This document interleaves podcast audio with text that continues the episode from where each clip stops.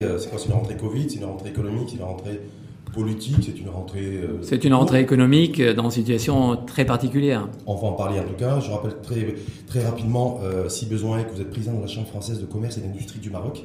Absolument. Que vous étiez là il y a six mois, parce que vous étiez à peine élu, vous avez été le premier invité dans l'info en face, et que six mois après, mais là entre-temps il y a eu la pandémie, Covid-19, vous êtes là. C'est ça, c'était le monde d'avant. C'était le monde d'avant.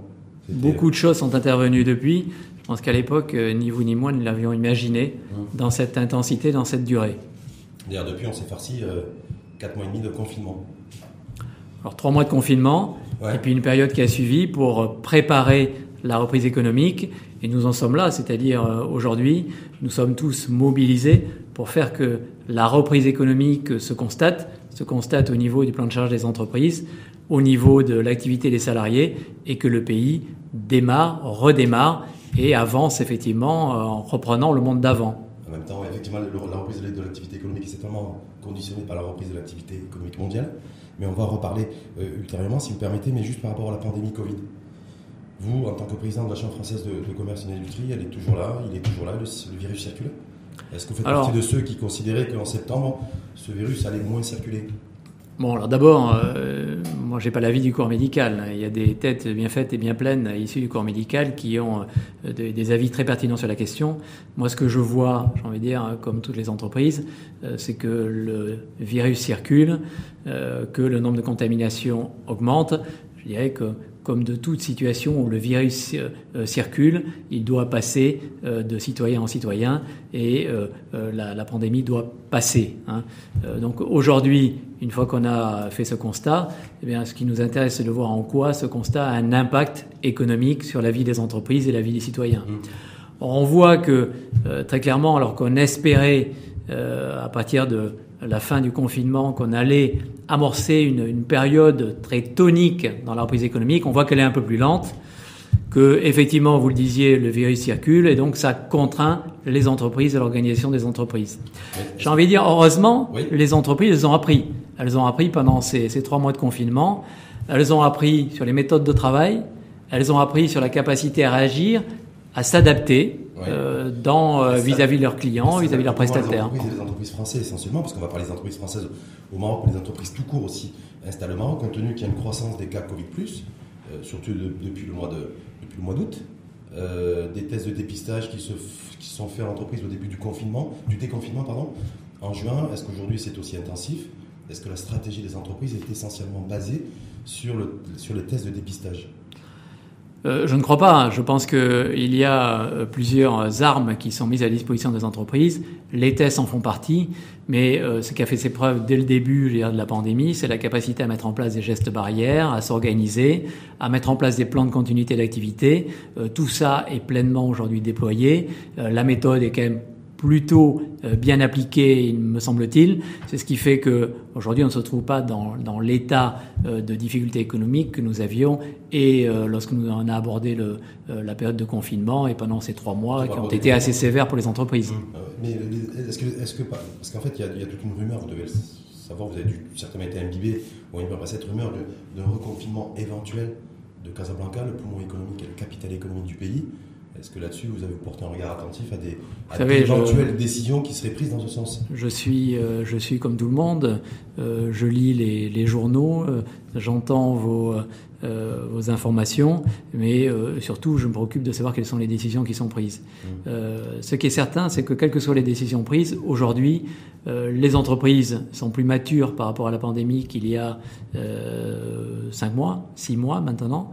donc elles sont elles ont développé une meilleure capacité d'adaptation, elles ont aujourd'hui des procédures éprouvées, et donc elles peuvent traverser des situations euh, euh, plus, plus délicates que celles qui correspondent à, des, à une période de confinement, que euh, c'était le cas il y a six mois. Une meilleure gestion sanitaire du Covid aujourd'hui au niveau des entreprises Et puis, et puis au-delà, au-delà de, alors je parle des entreprises marocaines, mmh. qu'elles aient ou non des, euh, des, des, capitaux euh, français et, et qu'elles participent euh, ou non à la fluidité des relations entre le, la France et le Maroc. Je parle des entreprises marocaines car c'est celles-là aujourd'hui qui nous font confiance. Et, parmi elles, je vous dis, les entreprises et capitaux, virus, capitaux le français. Il peut s'en prendre aussi aux entreprises françaises au Maroc. On est bien d'accord. Oh bah les, je pense pas que le virus, le virus, du, il, différencie pas effectivement les entreprises, certaines entreprises des autres.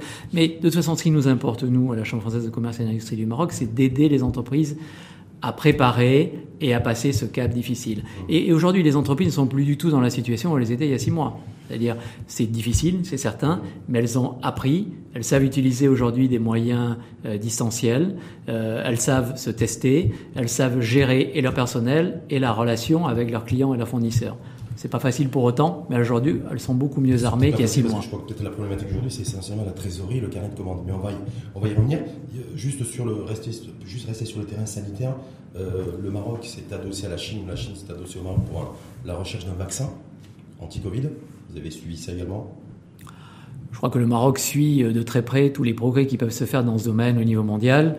Euh, chaque opportunité, euh, j'ai envie de dire, est bonne à prendre pour euh, fiabiliser sa capacité à bénéficier d'une un, opération de vaccination dont on a bien compris que ce serait une des façons de sortir efficacement de la, de la crise pandémique. C'est-à-dire, à un moment donné, si on veut sortir durablement, il faut espérer pouvoir vacciner le, le, le maximum de personnes. Et donc, se rapprocher de tous les pays ou laboratoires qui sont en situation en matière de, ouais, de, de pouvoir de maîtrise, d'expertise, ouais. d'échange d'expertise. Après, de... moi, j'ai pas d'avis sur l'état de maturité oui. du développement euh, d'un pays et d'un laboratoire sur le, le, vaccin. Je veux dire, je pense qu'aujourd'hui, il y a une telle mobilisation mondiale dans ce domaine-là que tous les pays s'en préoccupent. Tous les pays, comme vous l'avez vu, ont mis des moyens extrêmement lourds dans mmh. ce domaine-là. Et je pense que c'est d'ailleurs plus une problématique euh, ni économique, ni euh, euh, d'État et de souveraineté. C'est bien une capacité à offrir aujourd'hui le plus rapidement possible un moyen euh, de vaccination et le mettre le plus massivement possible à disposition des populations. Et le Maroc est en plein, je pense, aujourd'hui, dans cette démarche. Est-ce que s'il y a eu un attelage Maroc-France, ça aurait été peut-être beaucoup plus... Euh, beaucoup Vous savez, la coopération... En matière de recherche d'un vaccin anti-Covid? La coopération, euh, elle se fait à divers étages, hein, entre la, la France euh, et le Maroc. Elle se fait aussi dans le domaine de la santé. Euh, qu'il y ait ou pas un vaccin je dirais, qui soit mis à disposition à partir d'une recherche commune entre la France et le Maroc. L'important, c'est que qu'il vienne du Maroc, qu'il vienne de la France et qu'il vienne de notre pays. Vaccin, ce vaccin puisse être mis à disposition du plus grand nombre. Je crois que c'est ça l'enjeu. Il y a un fleuron français de l'industrie pharmaceutique qui euh, s'appelle Sanofi, on peut le citer, qui est là, donc qui est, qui est, très actif et très avancé aussi au niveau de la au niveau d'un vaccin anti-Covid 19. Donc je me dis peut-être que. Mais Sanofi est présent est présent au Maroc. Ouais. Euh, il participe à la fluidité de la relation économique avec, euh, avec le, le, Maroc, et donc les accords de coopération existent.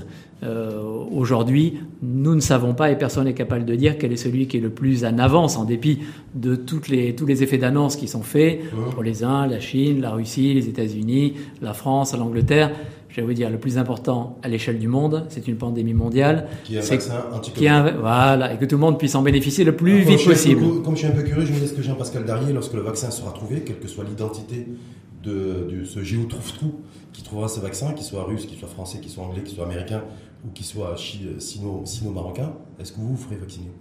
La grande question, bah, c'est la fiabilité de ce vaccin.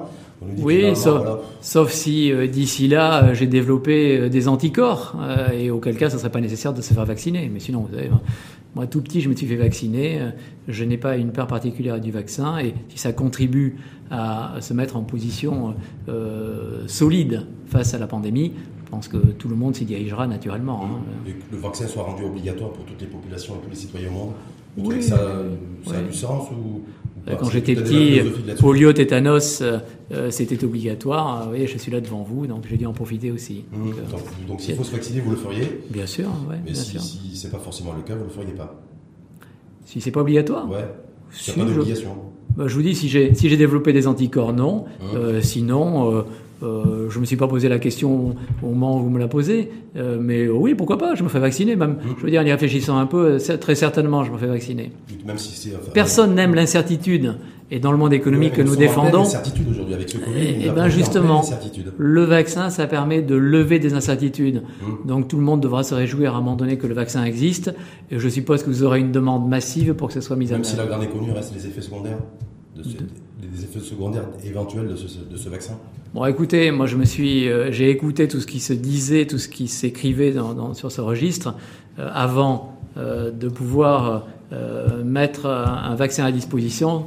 il y a un certain nombre de protocoles d'essai qui sont mis en œuvre pour justement garantir qu'il n'y ait pas d'effets indésirables secondaires, comme de tout vaccin aujourd'hui. Vous savez, ceux qui mettent ça, que ce soit les pays, que ce soit les États, que ce soit les autorités, que ce soit les scientifiques, ce sont des gens sérieux et ils ne mettent euh, en œuvre des dispositions comme celle-là que lorsqu'elles ont été testées, éprouvées. On ne va pas euh, régler une pandémie en créant une difficulté. Je mmh. pense qu'on n'en est pas là. En tout cas, on va voir aussi ce que le vaccin anti-Covid a trouvé sur le terrain sanitaire, mais un vaccin aussi certainement à trouver aussi pour les, pour les économies mondiales, dans l'économie française et l'économie marocaine. On voit qu'il y a une récession euh, économique mondiale annoncée à moins 7, moins 8%. En France, on est sur du moins 12, moins 13. Au Maroc, on est sur du moins 6, moins 7. C'est compliqué, hein Alors là, on est davantage dans notre cœur de métier. Nous ne sommes pas des, euh, des, médecins, même si nous en euh, accueillons au niveau de la Chambre française. Euh, aujourd'hui, notre, notre souhait et notre dessein, c'est d'accompagner les entreprises marocaines à passer effectivement cette période et à les aider à redémarrer hein, en cette période effectivement de rentrée économique et scolaire, on pourrait dire. Donc euh, on y travaille depuis euh, de, nombreux mois. Mhm. On y a travaillé en, les aidant d'abord euh, sur les aspects sanitaires, en les aidant à comprendre et à utiliser toutes les aides que le pays mettait à disposition des entreprises. donc aujourd'hui, évidemment, on poursuit dans ce domaine-là. Et on voit quand même que la, la, progression est sensible. C'est-à-dire, nous ne sommes plus en situation de, de confinement. la machine économique a redémarré encore une fois, sans doute un peu plus, un peu moins rapidement que ce que l'on avait espéré. Mais regardez un peu ce qui se passe dans tous les pays euh, du monde qui en sont au stade du redémarrage économique. Vous parliez de la France.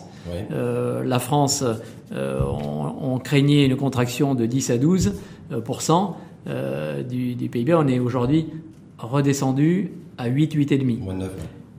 C'est plutôt bon signe. Mm-hmm. Ça montre que tout le monde s'est mobilisé ça montre que les mesures qui sont mises en œuvre sont plutôt favorables au redémarrage économique.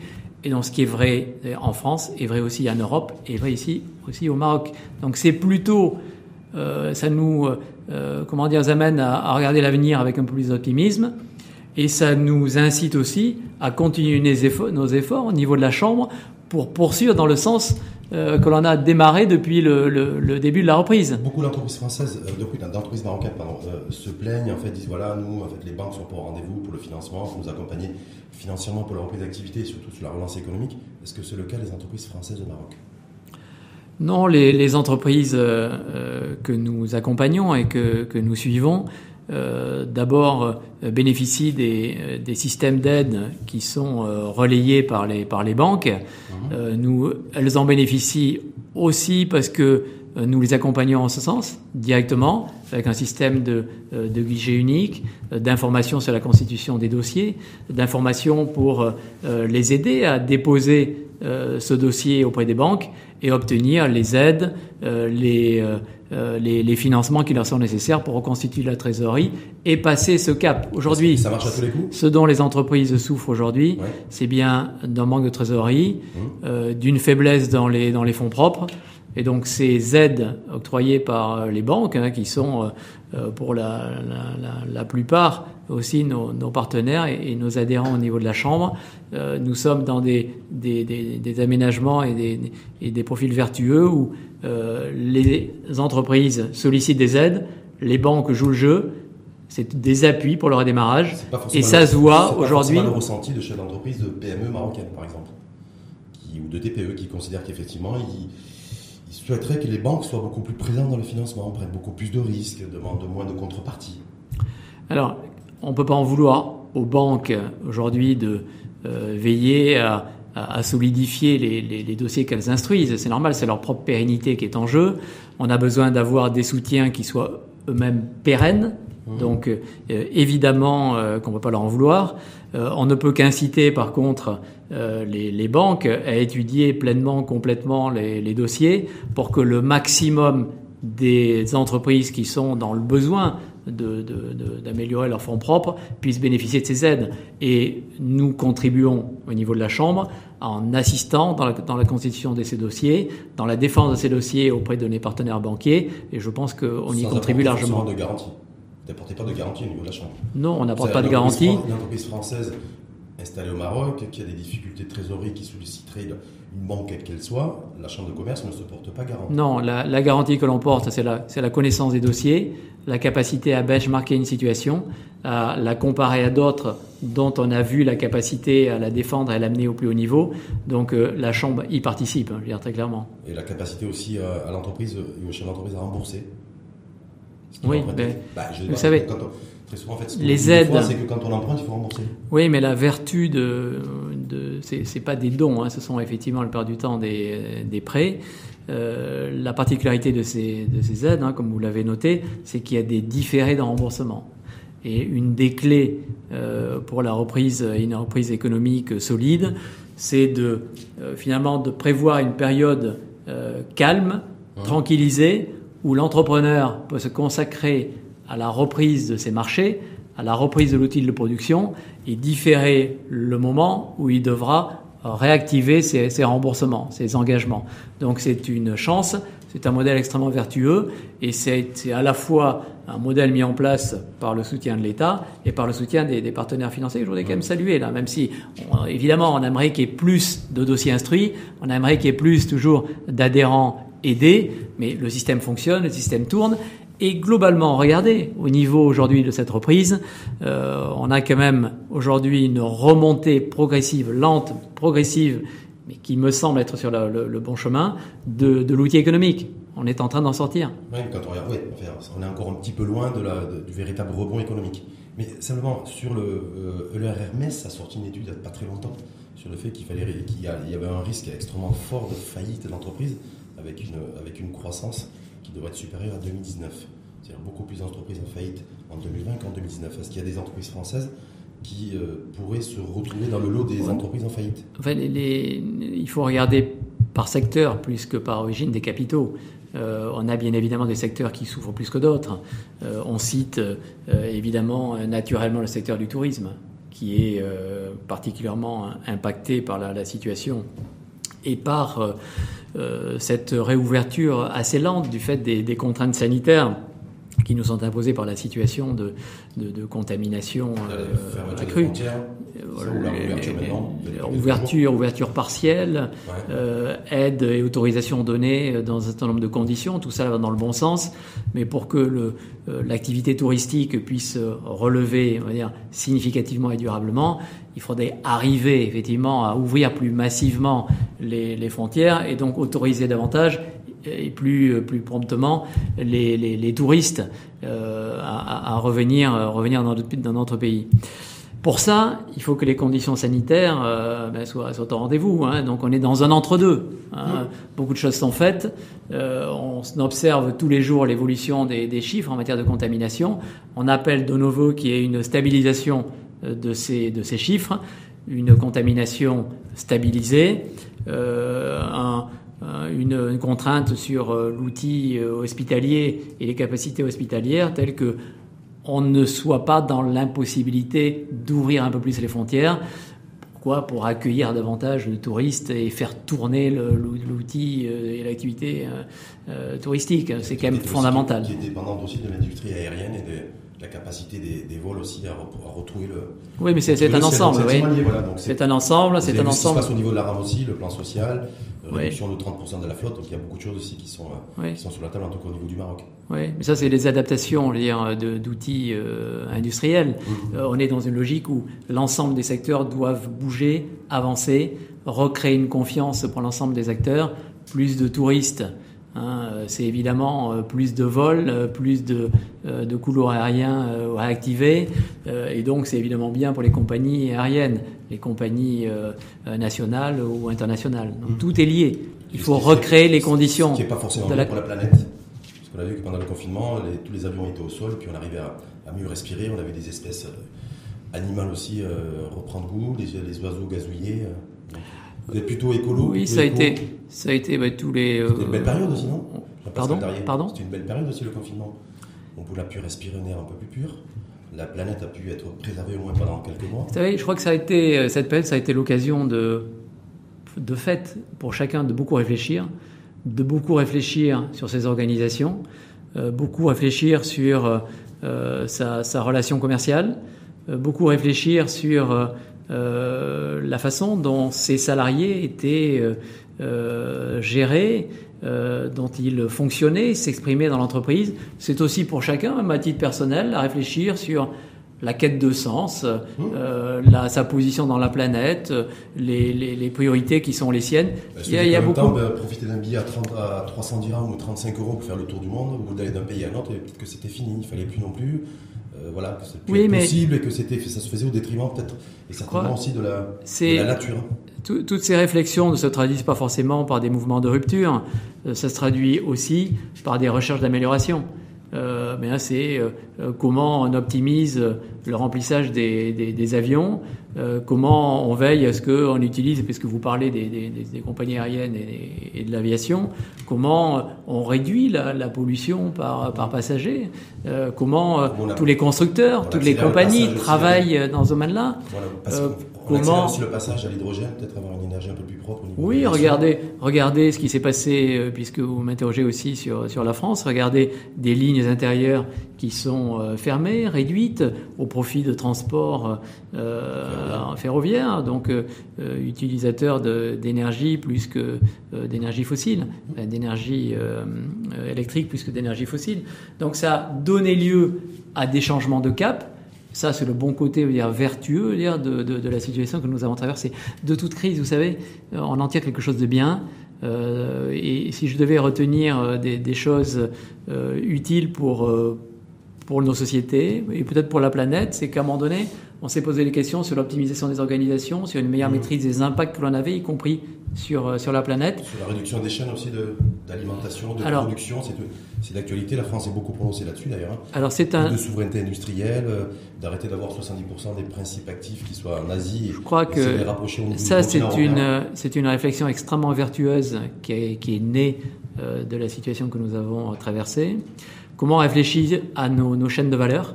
Comment on les, optimise en veillant à ce que euh, une partie des chaînes de valeur euh, soit traitée, assurée, produite au plus près des marchés. Et donc comment, euh, alors que pendant plusieurs dizaines d'années, on a travaillé en délocalisant, je parle de l'Europe, à délocaliser souvent très loin des activités stratégiques dans le domaine de la santé, dans le domaine euh, peut-être de, de, la recherche dans le domaine de, de l'électronique, euh, des, des, des localisations. Y compris les grands produits de consommation. Hein, oui. J'ai découvert qu'on importait ici au Maroc des, chaussettes et des balais en provenance de Chine. Bien sûr. Et donc je pense que cette réflexion-là, euh, c'est l'occasion euh, ou jamais de la mener. Mmh. c'est une impérieuse nécessité et c'est donc une opportunité magnifique, y compris pour le Maroc et les entreprises qui sont présentes. Pour, pour le Maroc, justement, parce qu'on a eu plein de débats là-dessus. Parce qu'en même temps, ici, on parle de réindustrialisation, on parle de préférence nationale. La France parle effectivement de revoir ses chaînes de, ses chaînes de, valeur, donc de rapprocher le producteur et le consommateur. Euh, où est-ce qu'on en est aujourd'hui? Est-ce qu'il y a des avancées? Parce que, Alors d'abord, les débats... pourrait tirer profit de quoi Les débats sont ouverts. Et je pense qu'il n'y a pas un secteur qui, qui doit échapper à cette réflexion. Tous les secteurs doivent avoir leur réflexion dans ce domaine-là. Et, nous-mêmes, à la Chambre française de commerce et d'industrie du Maroc, nous y travaillons et nous invitons chaque secteur à réfléchir à ses propres opportunités dans le domaine de la santé, des principes actifs qui doivent être rapatriés en Europe ou dans le cercle, le périmètre immédiat. Nous sommes dans un périmètre de grande proximité aujourd'hui avec l'Europe. C'est une opportunité magnifique pour le Maroc de euh, profiter de la situation pour ramener euh, des, des, une partie des, des, chaînes de valeur euh, de l'Asie vers le Des principes actifs, par exemple. fabriquer. Parce que les principes actifs, on, a parlé, hein. on a parlé de paracétamol, on a parlé de. moi, je ne suis pas un spécialiste de, de, cette activité, mais je vois bien qu'il y a des choses qui se font de l'autre côté du monde qui auraient intérêt à fabriquer ici au Maroc des chaînes de l'électronique, des réflexions sur on a un magnifique outil aujourd'hui dans le domaine de l'aéronautique, on peut aller plus loin et euh, euh, fabriquer des pièces essentielles, encore aller plus loin de ce qui se fait aujourd'hui pour que. Pascal Darrier, il faut maîtriser, il faut avoir les intrants pour ça, il faut avoir la capacité d'avoir un coût énergétique qui soit compétitif, il faut aussi tout un savoir-faire, une formation spécifique, on est bien d'accord. Et tout ça, ça ne prend pas. Si un vaccin prend 7 mois, tout ça prend beaucoup plus de temps.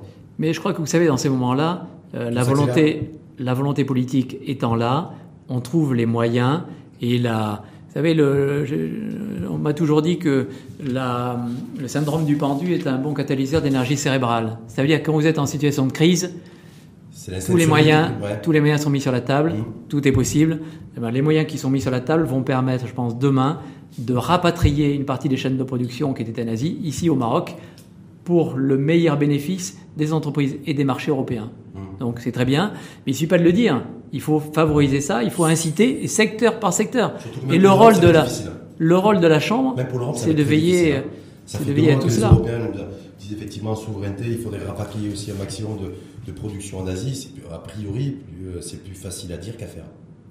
Oui, c'est compliqué, mais il faut le faire de façon concrète, parfois de façon élémentaire, activité par activité, société par société. C'est le travail des, activités comme, la nôtre. Hein. Nous avons aujourd'hui des experts, euh, des commissions qui travaillent là-dessus.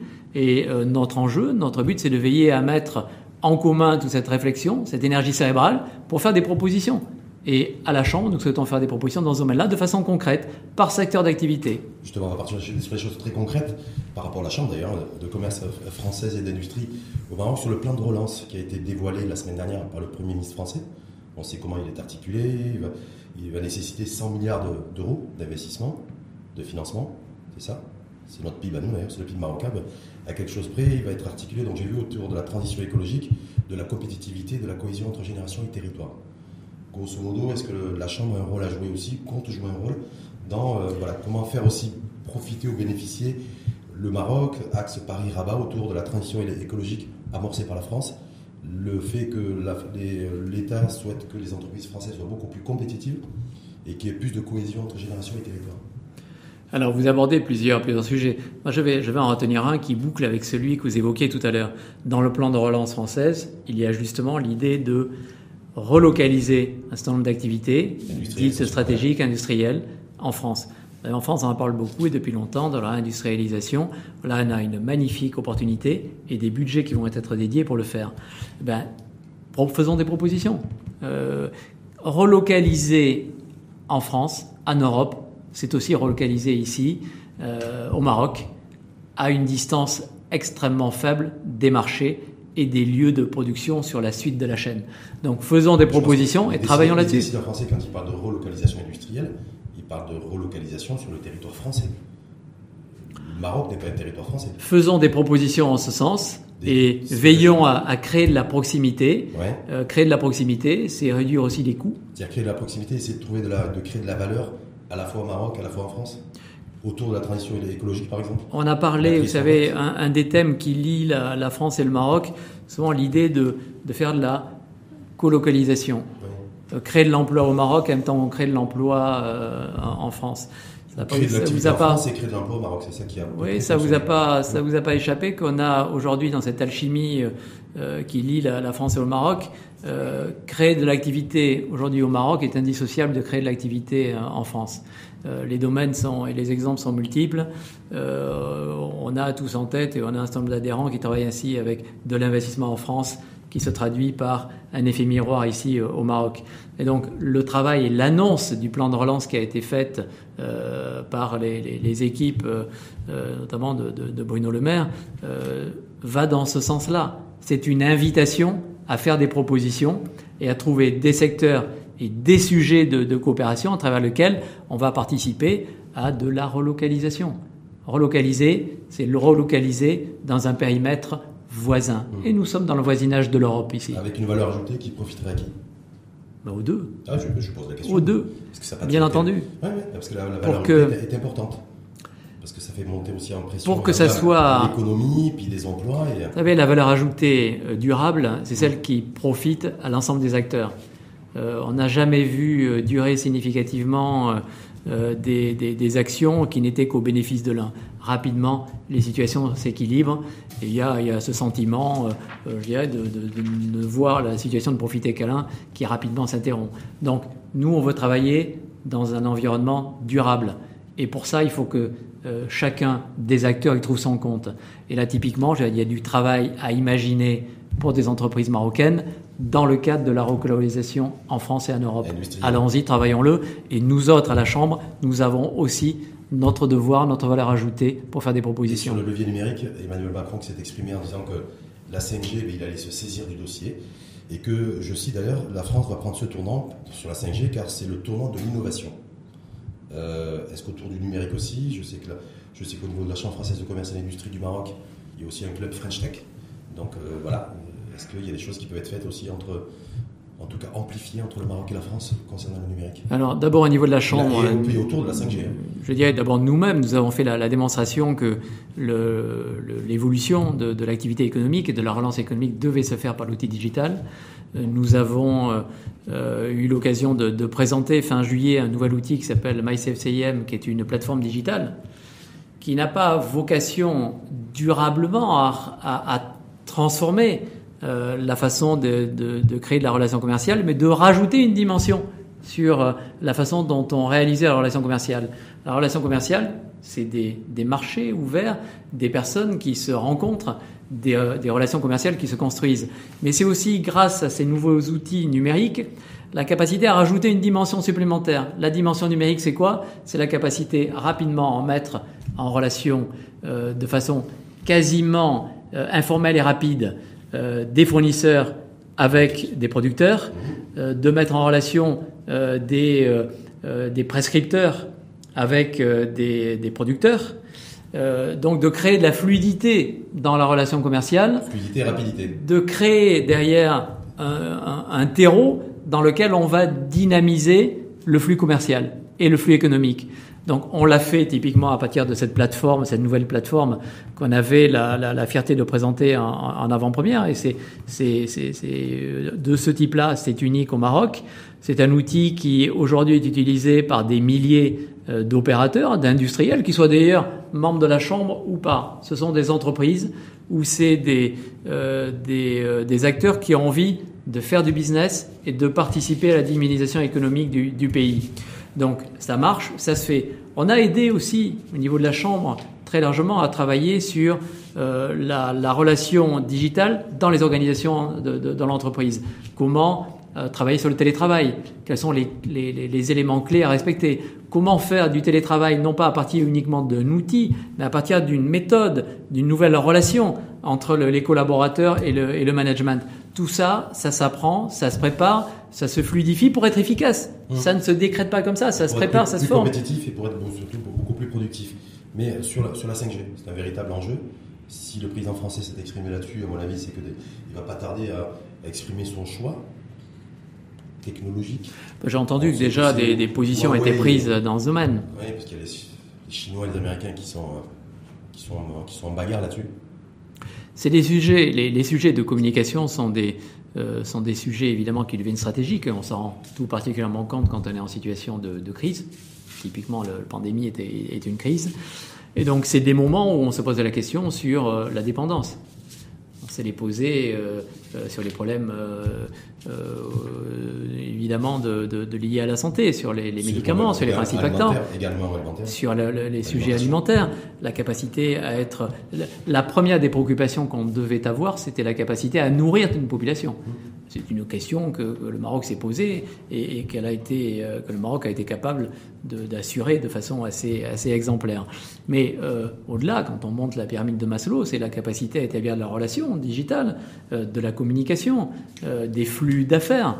Et pour ça, il faut avoir des outils dont on est le moins. Il ne s'agit pas. Sécurisé, sécurisant. Oui, on ne peut sans Aujourd'hui, la data au niveau de la, du secteur industriel, par exemple, si on parle de l'automobile, puisqu'il y, ouais.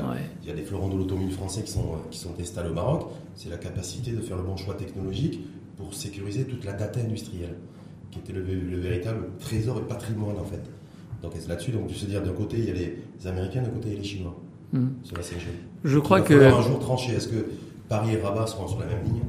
Je crois qu'on ne peut pas euh, devenir euh, producteur du jour au lendemain et quand même sur la durée de l'ensemble des domaines stratégiques dans lesquels euh, desquels un pays doit se préoccuper. Mais il y a d'autres façons d'assurer sa souveraineté que de produire. Euh, on peut aussi euh, tisser des relations commerciales avec plusieurs pays, dont certains sont en concurrence avec d'autres sur des domaines stratégiques. C'est une façon aussi de garantir de l'indépendance et de la capacité à fonctionner, y compris en situation de crise. En situation de crise où on verrait les relations avec un pays devenir un peu plus difficiles à gérer. Donc vous voyez, ce n'est pas la réponse n'est pas uniquement dans la capacité à produire, à tout internaliser. On ne pourrait pas, on ne saurait pas et on n'aurait pas Mais le- pays par pays la le- capacité forcément à le faire. 5G, on le voit bien au niveau de l'Europe, on le voit au niveau de la France. Le Maroc n'a pas non plus tranché là-dessus. Chinois ou américains, américains ou chinois. Vous savez, les, La, la technologie euh, 5G, le il va falloir faire débat, un choix à un moment donné. le débat est ouvert et les, euh, c'est un, c'est une question là pour le coup aussi de réponse à, à un besoin de souveraineté. Euh, la réponse n'est pas forcément euh, univoque. Euh, c'est pas forcément le choix d'un pays. Elle est essentiellement politique avant d'être économique Ouais, Il y a une dimension politique, Mhm. bien évidemment, mais pas uniquement. C'est encore une fois comment on veille à rester le, au maximum indépendant par rapport à des outils dont l'usage est stratégique. La question, elle est là. Tous les pays se posent ces questions. Euh, et, je veux dire, le, le, le Maroc y répondra, la France y répondra, en veillant à, à faire les, les arbitrages entre euh, la problématique de souveraineté politique, industrielle, euh, sur la durée. On- Je ne peux pas répondre à cette question-là aujourd'hui, bien évidemment. Mhm. Ce que je peux dire, Ouais, c'est que c'est Macron un véritable, c'est un véritable sujet euh, de souveraineté, un choix politique qui appartient aux plus hautes autorités des, des- des pays. Maroc, France, chaque pays doit à un moment donné euh, se poser cette question-là. Je dirais que ce que je trouve euh, extrêmement salutaire et, et plutôt de, euh, de, de bon augure, c'est que justement aujourd'hui, ces sujets sont posés sur la table. Je suis pas certain qu'il y a 20 ans, on se serait posé les, les mêmes questions. Ça Vous savez, quand on a délocalisé euh, la production en certain nombre d'unités de principes actifs pharmaceutiques, on ne s'est pas posé la question. Aujourd'hui, on se la pose. Et donc, quand euh, pas les mêmes motivations. quand on fait des choix, quand pas forcément des- les mêmes enjeux. Des choix et des enjeux de communication sont des enjeux stratégiques. Et aujourd'hui, vous voyez que quand on, fait des, choix euh, sur le domaine de la communication, qui est un enjeu stratégique, eh bien, on met tout sur la table. On en mesure l'impact. Et quand on décide, c'est après avoir fait l'analyse de l'ensemble des impacts correspondants. Mais c'est une façon intelligente de travailler. Et je trouve que c'est au mérite des pays qui aujourd'hui sont en charge de ces choix. C'est pas facile, mais au moins ils sont faits de façon intelligente. En tout cas, on verra les choix qui seront opérés à la fois par le Maroc sur la 5G et à la fois par la, par la France. On suivra ça. Euh, Chambre de commerce française et d'industrie, c'est la rentrée pour vous aussi? Ouais. Vous avez fait votre rentrée ou Alors, Parce que j'ai vu voilà, la transformation de l'école française des affaires, ex euh, ou ancien EFA, c'est ça? C'était avant le Covid, ça? Alors vous êtes un, la pandémie Vous suivez euh, finement tout- toute l'actualité, y compris l'actualité de la rentrée. la la rentrée. Vous savez que une, des, euh, des dimensions dans lesquelles nous nous inscrivons à la Chambre française de commerce et d'industrie, historiquement, qui va dans le sens de l'aide aux, entreprises que nous servons, c'est de préparer les compétences dont elles auront besoin demain. Et préparer les compétences, c'est donc à un moment donné s'investir dans l'outil scolaire de formation. Et donc nous avons un magnifique outil de formation qui est le campus, avec euh, une école pour euh, préparer les, talents euh, euh, dont les, euh, nos, entreprises adhérentes au- auront besoin et les autres aussi. hein. On n'a pas l'exclusivité de la, préparation de ces talents pour les entreprises adhérentes. On vise aujourd'hui l'ensemble du, territoire marocain et au-delà, à l'international. Et nous avons aujourd'hui euh, la, chance et l'honneur de pouvoir présenter aux futurs étudiants de euh, cette, euh, année euh, euh, de 2020-2021 euh, un nouveau programme de formation euh, qui vient prolonger celui que nous avions à l'école française des affaires et qui formait des talents en deux ans. Aujourd'hui, c'est l'école supérieure Aujourd'hui-. Nous nous transformons Oui. Euh, nous devenons l'école supérieure des quoi affaires. C'est quoi la transformation essentielle? À part le nom qui passe, c'est- plus, le FA, mais c'est l'ESA de Casablanca, l'école supérieure des affaires de Casablanca. Ce n'est évidemment pas qu'un changement de nom. À travers cela, c'est un véritable changement et un plan de transformation qui est euh, dévoilé.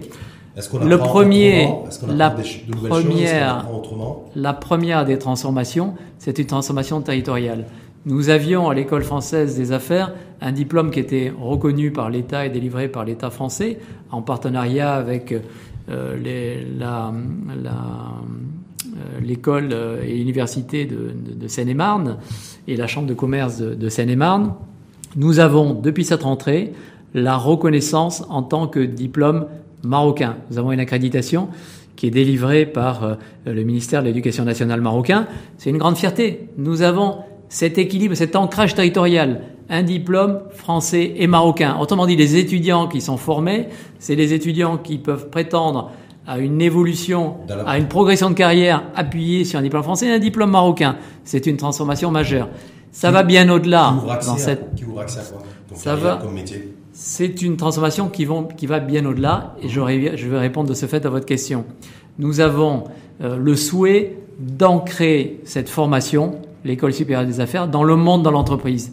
Vous savez, euh, la préoccupation aujourd'hui, et en particulier dans cette période où, où la situation économique est tendue, nous avons des étudiants qui veulent une formation utile, développer une employabilité. Nous avons des parents de ces étudiants qui disent, nous on est prêts à faire un effort euh, financier pour payer ses études, mais on veut savoir quelle chance a l'étudiant doublement diplômé de trouver un emploi. Et Qu'est-ce que vous Eh garantissez bien, à ce niveau-là? aujourd'hui, avec le réseau, vous garantissez avec le réseau des 5000 adhérents de la Chambre, Ouais.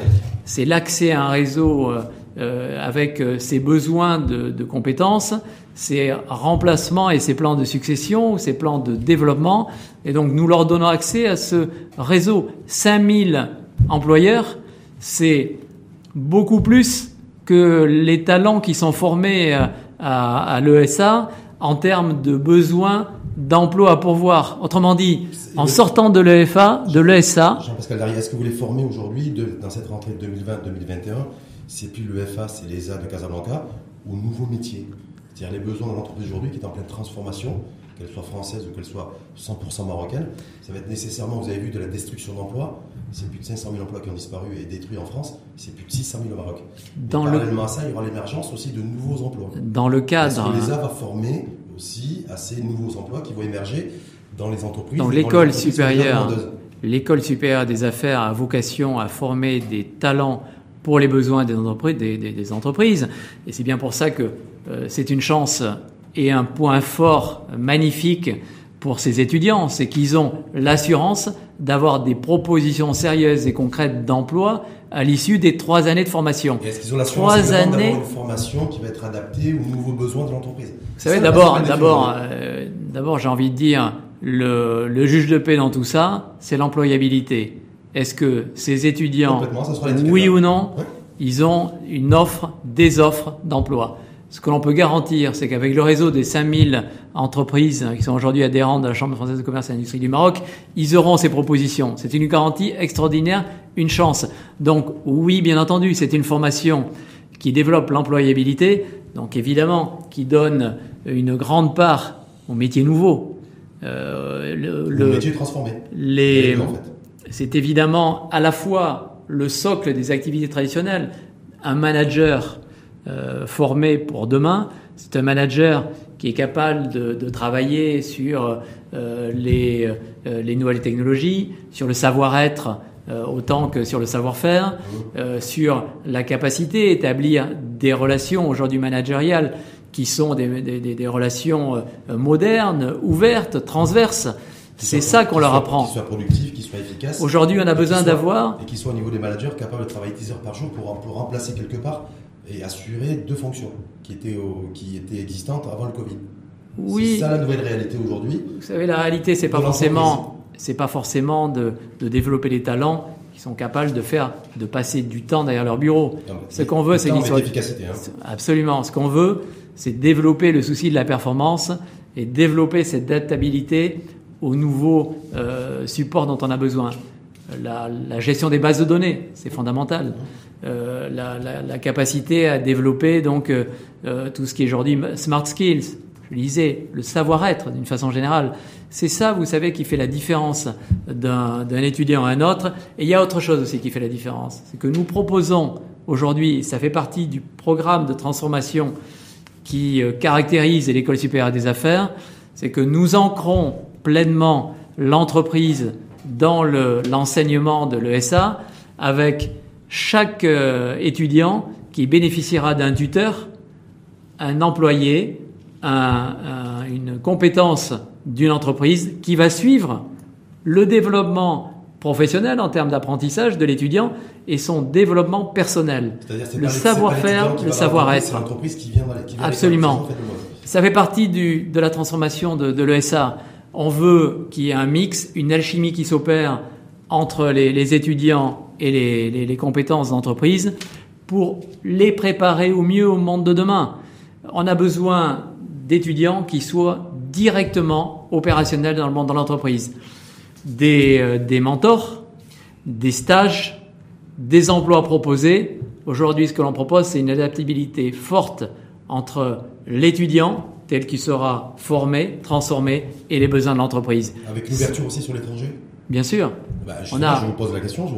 On a aujourd'hui euh, des, des, talents euh, qui sont euh, ouverts par l'accès aux landes, par la maîtrise des landes, non seulement vis-à-vis des, des, des, emplois ici, qui aujourd'hui sont de plus en plus ouverts sur le monde, basés au Maroc, mais ouverts sur le monde, dans le Middle East, dans le, en Europe, aux États-Unis. On a besoin aujourd'hui l'international. Il se fait aussi depuis le Maroc il se fait depuis le Maroc, et d'autant plus qu'on utilise des outils digitaux aujourd'hui qui raccourcissent complètement les, les, distances.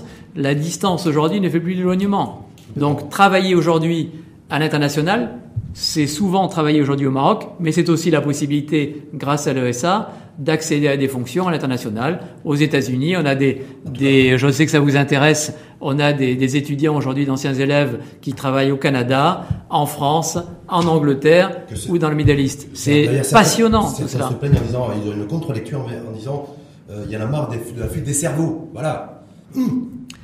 Quand des... tu vois un Marocain qui opère dans un pays, en France ou au Canada ou, ou, dans le Pacifique, en Chine ou en Inde, ou en Corée du Sud, bien voilà, c'est la, la, fuite des cerveaux. Et que ces gens-là, en fait, auraient été beaucoup plus profitables au Maroc plutôt qu'ils le sont à l'étranger.